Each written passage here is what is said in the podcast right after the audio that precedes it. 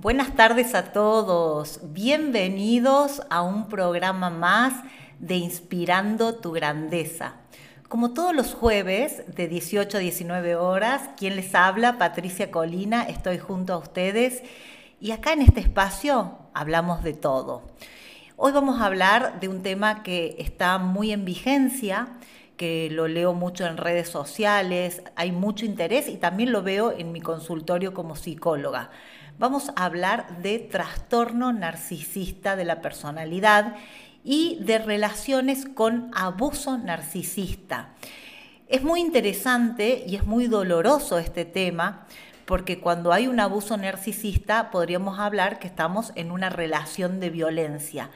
Y muchas veces no es tan simple detectar que estás siendo víctima de abuso narcisista, así que a lo largo del programa te voy a contar de qué se trata el ciclo de la violencia, del abuso narcisista y algunas claves para poder salir de una relación así.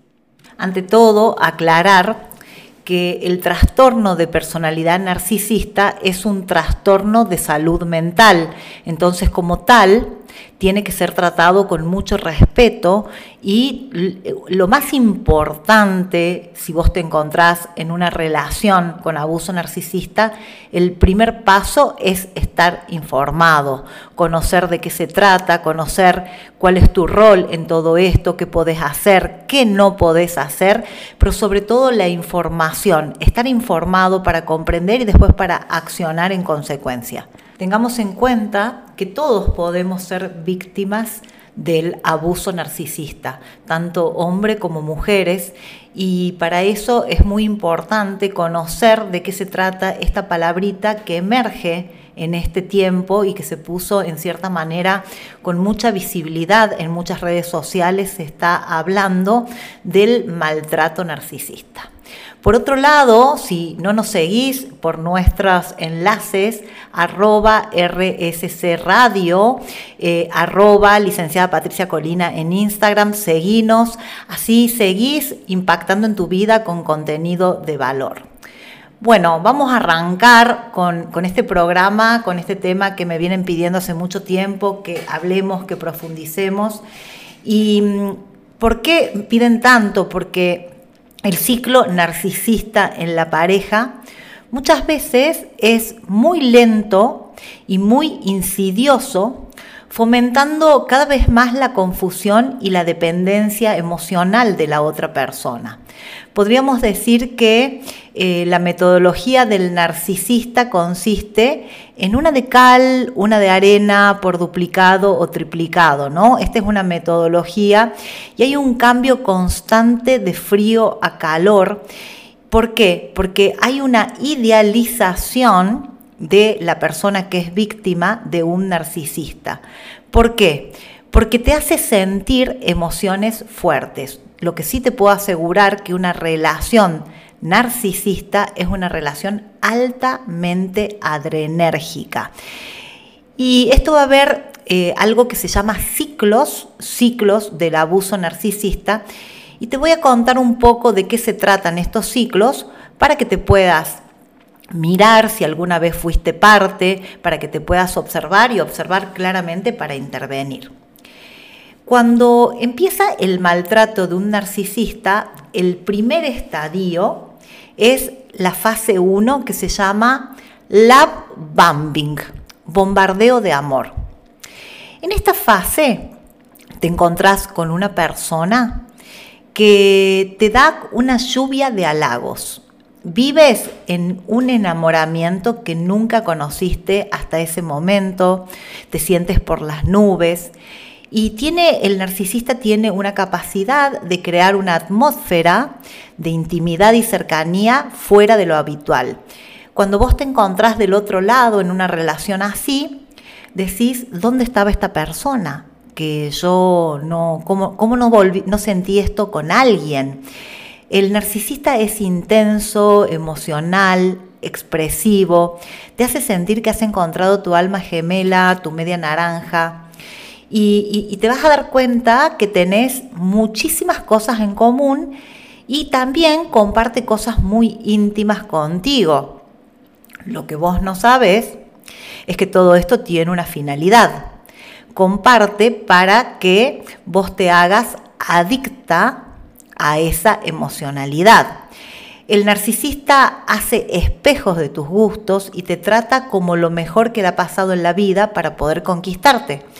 Algunos narcisistas sienten algo parecido a el enamoramiento y tú lo vas a percibir como tal, pero lo que te enamora es como eh, te hace sentir esta persona, te hace sentir importante, grandiosa, que, que, tienen una conexión emocional, también una fuerte conexión sexual a nivel físico, muy activos, muy románticos.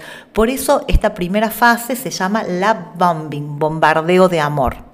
Caracterizada porque pareciese que es todo color de, de rosa, te puedo decir que el love bombing es una actitud tóxica.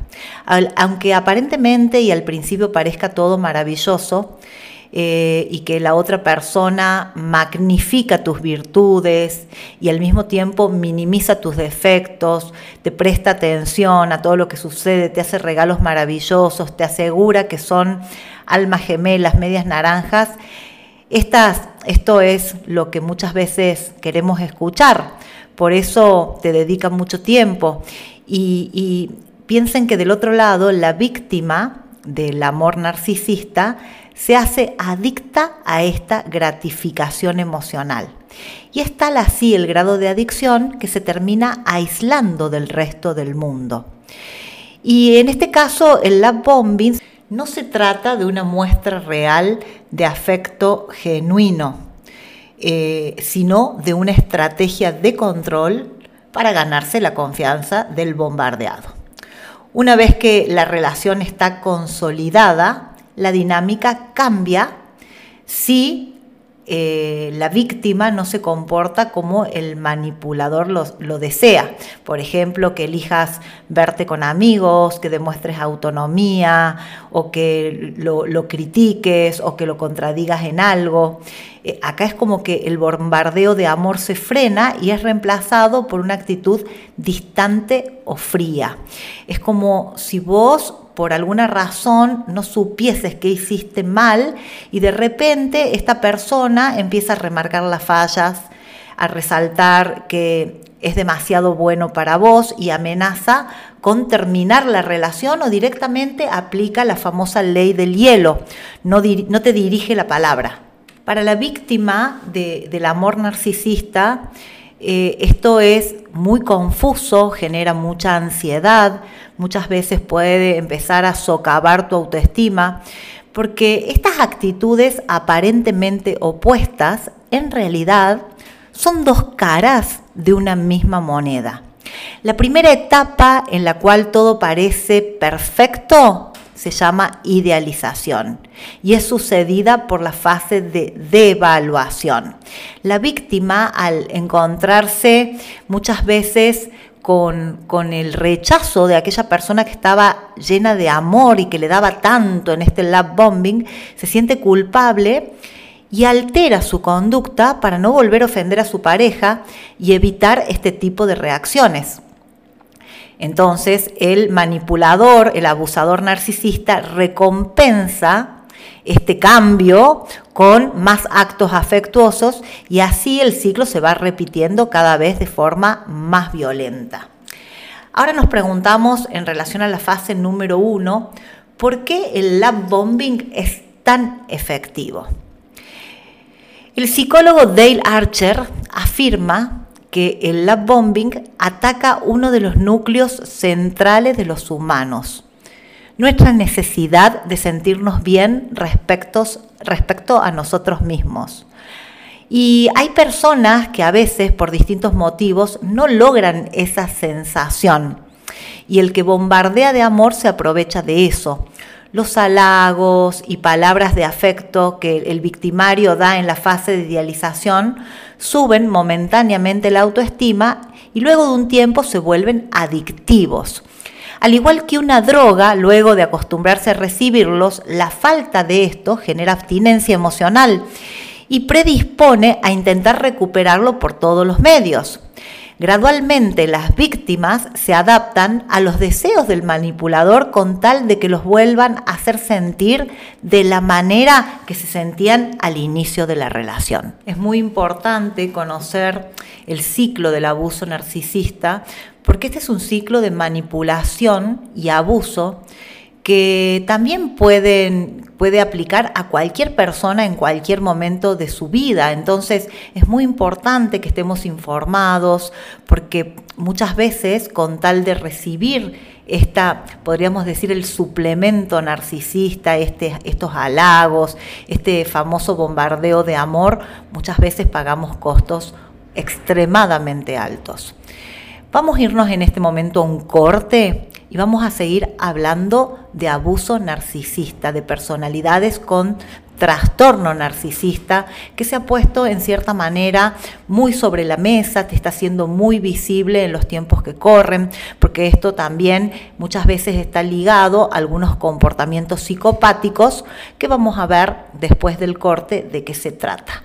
Te dejo unos minutitos con buena música, estamos en Inspirando tu Grandeza, hoy en un ciclo puramente psicológico, hablando del ciclo de abuso narcisista.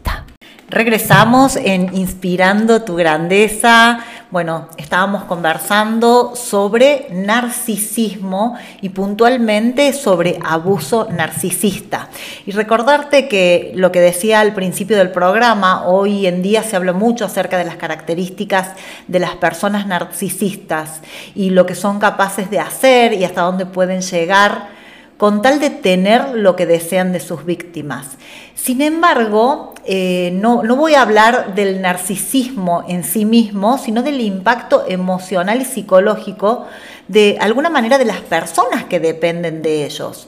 Las personas que han vivido con narcisistas y han lidiado con su forma de ser, presenta también algunas características específicas que cuando están en, este, en esta relación, podríamos decir, adictiva y tóxica, van disminuyendo su desarrollo personal. Y este conjunto de, de rasgos lleva el nombre de síndrome del abuso narcisista que consiste en un conjunto de síntomas y mecanismos defensivos que una persona se encuentra en cierta manera eh, obligada a aprender para poder sobrevivir a una relación que, donde hay claramente una violencia, un abuso hostil por parte del narcisista. Fíjate que a este tipo de abuso se, se le ha considerado como un maltrato silencioso, ya que hay eh, muchas secuelas emocionales, pero no hay secuelas físicas. Es difícil poder detectar a una persona que, que padece de este abuso, sin embargo, psicológica y emocionalmente su autoestima está deteriorada y, se depende emocionalmente en una relación de codependencia emocional del abusador, ya sea la madre, el padre, el jefe, la pareja, donde lo hacen sentir descalificado, humillado, discriminado, discriminada, ignorado, ignorada o menospreciado en sus sentimientos, sometiéndose a su voluntad. Y por eso hablábamos de las fases del ciclo de abuso narcisista y decíamos que las fases eran cuatro. en la primera fase hablábamos del bombardeo de amor o love bombing. La segunda, la segunda fase hablábamos de la devaluación. La tercera fase del descarte y la tercera fase del rescate hoovering, que es el enjaulamiento. Así que vamos a continuar ahora hablando de la fase de devaluación, de la segunda fase. En la primera parte del programa hablábamos del love bombing, del bombardeo de amor y cómo estas personas en cierta manera te conquistaban diciéndote todo lo que necesitas escuchar para que te hagas adicto a ese tipo de emociones tan intensas. Bueno, la segunda fase es el descarte. Esta fase de, perdón, dije descarte recién, pero esta fase que es la fase de devaluación, que es la segunda fase que sigue después del bombardeo de amor, puede ocurrir de forma abierta frente a la víctima o de forma encubierta a sus espaldas. Fíjense que si ocurre a sus espaldas, la víctima sentirá que no está ocurriendo nada malo hasta que de un momento a otro es descartada y no entiende qué pasó. Y yo te diría que la sensación es andar caminando sobre cáscaras de huevo. La víctima se sentirá que tiene que andar sobre cáscaras de huevo o sobre un campo minado, ¿no? que no sabe cuándo pisa y explota con todo lo que dice o hace. Como si la mínima, mínima acción fuera posible de accionar un botón que despierta la ira, el desprecio y el rechazo del narcisista. La relación se ha vuelto literalmente un campo minado para la víctima. Cuando hablo de víctima y de narcisista, no, esto no está en cierta manera eh, yendo a, que el narcisista es un hombre y la víctima es una mujer. Esto puede ser una mujer narcisista y una víctima hombre, o puede ser una madre narcisista con una hija. Esto no tiene en realidad género, ¿no? Estamos hablando de, patologías donde se da de a dos, donde hay un, un abusivo, una abusiva y una víctima. También en la fase de devaluación hay rachas de ira narcisista, que pueden incluir varios tipos de abuso, verbal, físico, emocional, psicológico, sexual, espiritual, financiero. Hay algo que también ocurre muy, muy interesante en la fase de devaluación, que es engañar a la víctima con terceras personas. Esto se llama triangulación. Esto normalmente ocurre durante las primeras fases de la relación, pero cuando el narcisista, eh, por ejemplo, ya empieza a sentir que desprecia abiertamente a la persona, lo hace, lo hace como más obvio, ¿no? Por ejemplo, mensajes en Facebook a otras personas, esconder el teléfono, decir que se va con un amigo, pero resulta que se encuentra con una ex, o por ejemplo, empezar a, generar celos y decir, sí, porque mi ex me cocinaba fantástico o, mi ex era el, mejor sexualmente. Todo esto tiene que ver que tiene el fin de devaluar a la otra persona, de hacerla sentir menos, de hacerla sentir, incluso de, ponerla a competir o de ponerlo a competir con un otro. Por eso se le llama triangulación. Otro aspecto muy interesante son las mentiras patológicas. Los narcisistas mienten mucho como parte del juego psicológico de crear confusión a tu alrededor. Las mentiras pueden ir desde algo inocente y absurdo, como mentir sobre que tenían un perro o que tenían una pileta o contarte un estilo de infancia, o mentir cosas muy grosas que tienen que ver quizás con lo económico o mentirte que tienen una profesión que no tienen o inventarte algo para hacerte creer algo de su propia grandiosidad. Otra característica que tiene, que tiene el narcisista es un modo de vida parasitario. Él o la narcisista empiezan por lo general a aprovecharse financieramente de la víctima. Esto es independientemente de la situación que él o la narcisista gane más plata o cinco veces más plata que la víctima. ¿No? Esto hace que, por ejemplo, le digan que tiene la tarjeta sin fondos, que pierde el trabajo, eh, he escuchado muchos casos y he tenido muchos casos en el consultorio de víctimas de narcisistas que quedaron en la quiebra económica y financiera por meterse en préstamos, por prestarle la tarjeta, por sacar un préstamo y, porque generan esto, esto del embaucamiento, ¿no? la manipulación. Es como te enroscaron la víbora y te hacen creer que te lo van a devolver, porque el narcisista es una persona en cierta manera que sabe leer tus necesidades. Entonces te muestra que te lo puede devolver porque hace algunas erogaciones y después te pide. Algo que está presente en esta fase de devaluación se llama gaslighting, luz de gas. ¿Qué es esto? Él o la narcisista utiliza pequeñas tácticas para hacer que la víctima dude de sí misma. Frases del estilo, a veces nuestros amigos piensan que sos muy infantil, la gente me dice que, estás loca, ay, pero te olvidaste de esto que me dijiste, siempre haces lo mismo, ¿no será que tenés problemitas, tenés que ir al psicólogo, eh, te pones histérico, a veces creo que sos bipolar? Eh, vos, vos, estás loco, esto jamás te lo dije, estás inventando, o esos celos es porque sos inseguro o insegura. Em, la víctima empieza a, cuestionar su comportamiento de sí mismo y dice, ¿Seré que tengo un problema? ¿Estoy exagerando? ¿Estoy dramatizando? ¿Estoy inventando? Yo tengo muchas pacientes víctimas de abuso narcisista que vienen al consultorio a decirme, vengo a trabajar mis celos, porque la verdad que soy una persona celosa. Y cuando empezamos a indagar, encontró mensajes, vio al abusador con otra mujer, y vos decís, en realidad no tenés que trabajar tus celos, tenés que trabajar tus límites. ¿Cómo venimos hasta acá?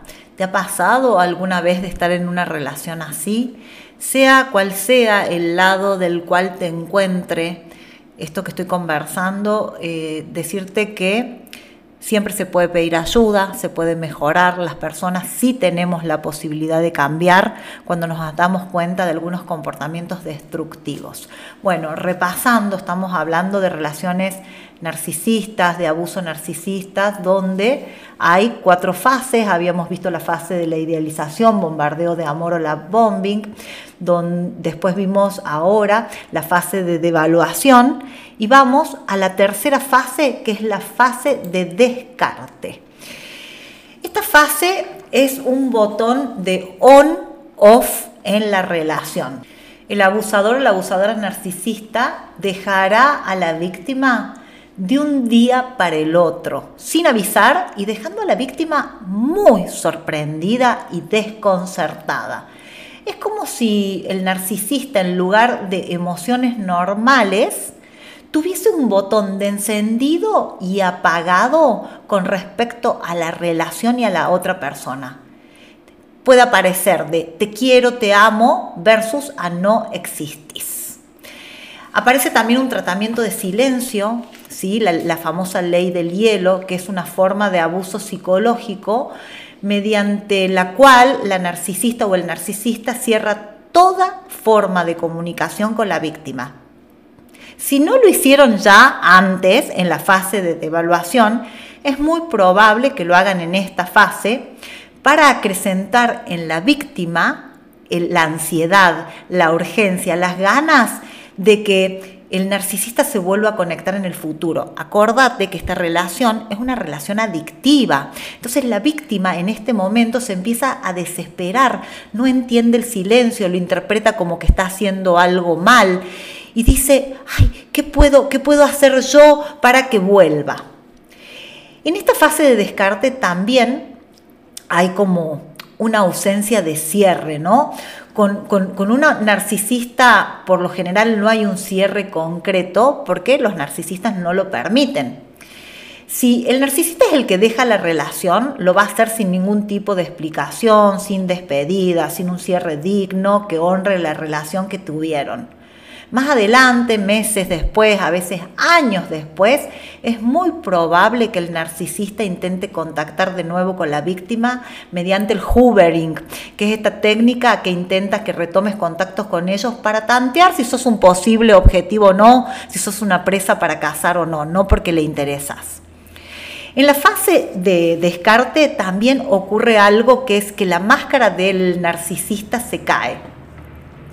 Acá es donde el narcisista deja ver su verdadera personalidad y sus verdaderas intenciones. Y acá puede mostrar su verdadera falta de empatía y su verdadera falta de remordimientos.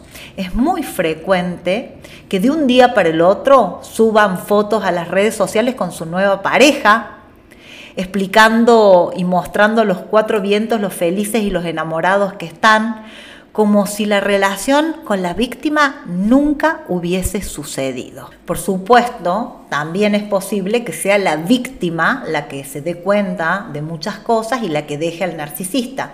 En este caso, el narcisista es probable que primero intente que la ruptura no se produzca con todo tipo de mentiras, ¿no? Manipulando, eh, prometiendo. Y si esta se produce igualmente, va a desaparecer aplicando el tratamiento de silencio. Es muy probable, y las probabilidades son muy altas, de que vuelva a aparecer semanas, meses, incluso de años después, intentando que la víctima retome la relación con él o con ella, porque claro, acá hay una herida narcisista. ¿cómo la víctima va a osar dejar a una persona que es superior? Entonces eh, va a intentar a través de esto de la técnica que yo te llamaba, que, que te contaba, que se llama hoovering. Hoovering es enjaulamiento. Y esta técnica lo que va a hacer es que vuelva con, promesas, voy a empezar tratamiento psicológico, voy a cambiar, voy, no, y en realidad no, no tiene que ver con, la motivación de cambiar, sino con la, con la motivación de volver a tener desde un lugar caprichoso y egoico y narcisista, volver a tener la presa y decir yo gané. Acá se trata de una cuestión de ganar o perder. Bueno, te conté de esta fase que es del descarte, donde acá es muy importante cuando te das cuenta, porque te caen las fichas, porque por lo general la víctima de abuso narcisista tiene algo que se llama indefensión aprendida, que te lo voy a contar después del corte. Te voy a dejar pensando con muy buena música y te voy a contar qué es la indefensión aprendida para que vos te des cuenta que muchas veces no es tan fácil darte cuenta que estás en una relación abusiva. Nos vemos en unos minutos. Regresamos en Inspirando tu Grandeza, estamos hablando de abuso narcisista. Vimos las tres primeras fases de este ciclo del abuso narcisista, donde te recuerdo la primera fase era la idealización o bombardeo de amor, la segunda fase la devaluación y la tercera fase es el descarte. Y cuando hablamos del descarte, te decía que era la oportunidad de la víctima de poder salir de esta relación abusiva, pero que muchas veces le costaba porque había un síndrome que tenía la víctima que era el de la indefensión aprendida, que ahora te voy a contar de qué se trata. ¿Qué es la indefensión aprendida? También denominada por algunos expertos impotencia aprendida, es un término que hace referencia aquellos seres humanos que han aprendido a comportarse de manera pasiva frente a todo tipo de problemas. Por lo general, estas personas se sienten incapaces de hacer nada ante un conflicto, un abuso o una situación, aunque tengan recursos y oportunidades para cambiar la situación. De esta manera, estas personas esperan no tener que enfrentarse a situaciones desagradables o en su defecto obtener recompensas positivas. ¿Por qué surge la indefensión aprendida? Habitualmente esto es un problema psicológico que cuando una persona se ha enfrentado en repetidas ocasiones a determinadas situaciones sin que sus actos hayan logrado lo que querían. Es decir, han eh, intentado desde las acciones y no obtuvieron lo que querían y derivan en una situación de impotencia. Y en, la, y en la percepción de que se sienten impotentes y que la situación es incontrolable, abandonan. Hay una sensación, una emocionalidad de resignación. De hecho, hasta cuando el resultado es el deseado, y, la persona tiende a pensar que no se ha producido por acciones llevadas a cabo, sino por azar o que porque debería ser así. ¿no? Es como la sensación de que eh, haga lo que haga, nada va a cambiar. Fíjate que estas personas no tienen una paralización ante problemas que requieren rápidas respuestas, hay un bloqueo mental frente a situaciones a corto, mediano, largo plazo, necesidad de huir de los problemas, evitar situaciones que pueden resultar incómodas, negar, negar el, abuso, el maltrato y como una incapacidad de ayudarse a sí mismas. Como consecuencia de todo ello, la persona que sufre indefensión, indefensión aprendida acaba teniendo graves problemas de autoestima. Y esto se ve incrementado por una falta de motivación extrema, y puede surgir síntomas depresivos y de ansiedad. ¿Una persona se puede recuperar de la indefensión aprendida? La respuesta claramente es sí.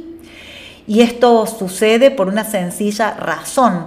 Así como es un comportamiento aprendido, puede ser desaprendido y modificarse, por supuesto, en un proceso y con ayuda psicológica, ya que la persona tiene que aprender a hacerse cargo, a enfrentar los conflictos, a poner límites. Este es un comportamiento que como fue adquirido puede modificarse y corregirse en un proceso. La persona tiene que aprender a salir de la situación de pasividad. Y hemos llegado a la cuarta fase del ciclo del abuso, del abuso narcisista y esta, esta fase se llama rescate o hoovering o enjaulamiento. La palabra hoovering en inglés de, es aspirar o aspiradora, sirve para definir una técnica de manipulación eh, relativamente habitual. Y se da cuando una expareja ¿no? reaparece e intenta recuperar y manipularte para retomar la relación. Las personas que hacen hoovering tienen este perfil narcisista e intentan atraparte nuevamente hacia una relación tóxica y hay que estar alerta para no caer y para evitarlo, para evitarlo. Es por eso que poder saber que existe este ciclo, estas herramientas de manipulación como el hoovering, te, mantienen alerta, te mantienen informado y también fortalecido, porque si has conseguido alejarte de un narcisista en tu vida, acá la idea es que mantengas el contacto cero, contacto cero. Y si esto no es posible, lo mejor que puedes hacer es la técnica de la roca gris. Cuanto más tiempo está un narcisista en tu vida, más tardará en que lo, dejes estar en tu vida y engancharte y manipularte porque son muy tenaces, muy persistentes, no aceptan un límite, no aceptan un se acabó tan fácilmente. Cuando estés más fuerte psicológicamente y emocionalmente, más fácil va a ser empezar el contacto cero y mantenerlo. La técnica de la roca gris consiste en no reaccionar de forma emocional, con independencia de cuál sea la interacción, dar respuestas cortas, concisas, asertivas y no mostrar ningún tipo de emoción. Esto suele ser tan aburrido y poco estimulante como una piedra gris, porque casualmente el narcisista disfruta sacándote, que reacciones, haciendo que grites, que llores, que reclames. Es como que ese es el alimento narcisista. Entonces, desde esta técnica de la roca gris, tenés que evitar interacciones con la persona abusiva, mantener breves las interacciones inevitables, dar respuestas cortas o, o simplemente de una palabra a las preguntas, comunicarte de manera objetiva y sin emociones. Y el objetivo es hacer que el narcisista o abusivo pierda interés y detenga su comportamiento antagónico con el fin de proteger tu bienestar emocional, ¿no? Porque fíjate que, que, las personas que usan el método de la roca gris como mecanismo para hacer frente al abuso emocional, implica que esta persona lo que necesita es insultar, degradar, humillar, ¿no? controlarte. Entonces, desde este lugar y tu reactividad emocional, le das alimento. Bueno, ¿cómo venimos hasta acá? Espero que te esté sirviendo. La información, como te decía al principio, es el primer paso para empezar a salir de una relación abusiva. Y algunas consideraciones finales.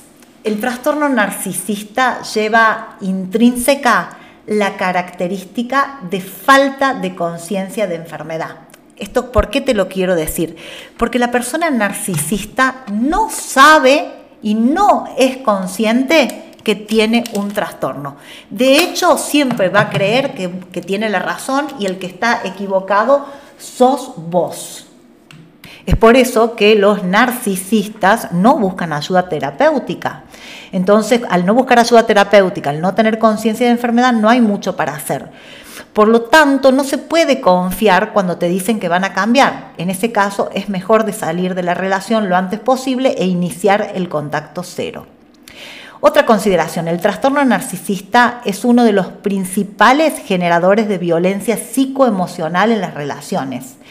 Y es violencia, una violencia que causa estragos en la autoestima y a veces puede durar años, pero es muy difícil de demostrar, por lo tanto es complicado judicializarlo. La baja de autoestima que provoca este, este comportamiento abusivo puede llevar un tratamiento terapéutico de un proceso a posteriori, ¿no? Y fíjense que en el caso que no trates esta baja de autoestima, existe una, una alta, alta vulnerabilidad a que pueda ceder nuevamente a las manipulaciones de estas personas a futuro. Acordate que esta relación es altamente adictiva. Consecuentemente, es conveniente realizar psicoterapia posterior y durante un largo periodo de tiempo, entendiendo que sos adicto o adicta a esta relación. Ser víctima de un narcisista puede acarrear ansiedad, depresión, te puede traer desórdenes afectivos, problemas sexuales, pérdida de sentido de la vida, todos los síntomas de estrés postraumático. Es necesario que busques una red de contención, que busques ayuda, que pidas, que, que, creas que no podés solo o sola en este momento, es lo adecuado, necesitas ayuda, necesitas personas que te escuchen. Por ahí también un grupo de ayuda terapéutico te puede fortalecer de otras personas que hayan pasado por lo mismo. Ten en cuenta que como todo trauma, la recuperación toma tiempo y esfuerzo, ya que significa recuperarse de muchos elementos como la codependencia, la autoestima, la disociación. Y comenzar con identificar y comprender lo que está pasando y que no estás mal y no estás solo es muy importante darte cuenta que los mensajes de vergüenzas y creencias transmitidas por el narcisista son falsos, que sos una persona muy valiosa que merece estar tranquilo, ser feliz y reemplazar esa voz negativa interiorizada y ese crítico interno por amor propio, autodignidad y confianza. Y no te olvides nunca que todo lo que ponga en juego tu dignidad, tu seguridad y tus derechos merece un tratamiento especial. Ninguna relación se puede llevar puesta tu autoestima. Bueno, finalizamos el programa. Espero que te haya servido, espero que te haya aportado, que te haya gustado. Como psicóloga he visto muchas personas con mucho padecimiento y mucho dolor. He acompañado muchos procesos de víctimas de abuso narcisista y no, no es simple ni, ni, tampoco rápido salir, pero se puede salir y puede salir fortalecido, fortalecida, porque todo lo que sucede puede ser un aprendizaje que propicie nuestra transformación. Recordad seguirnos en nuestras redes sociales, arroba RSC Radio, arroba licenciada Patricia Colina en Instagram, que va a ser un placer recibir tu mensaje y que me cuentes ¿Cómo te llegó el programa? ¿Si te sirvió? ¿Y de qué te gustaría que hablásemos en el próximo programa? Un fuerte abrazo, gracias por estar ahí nos vemos todos los jueves de 18 a 19 horas en Inspirando tu Grandeza.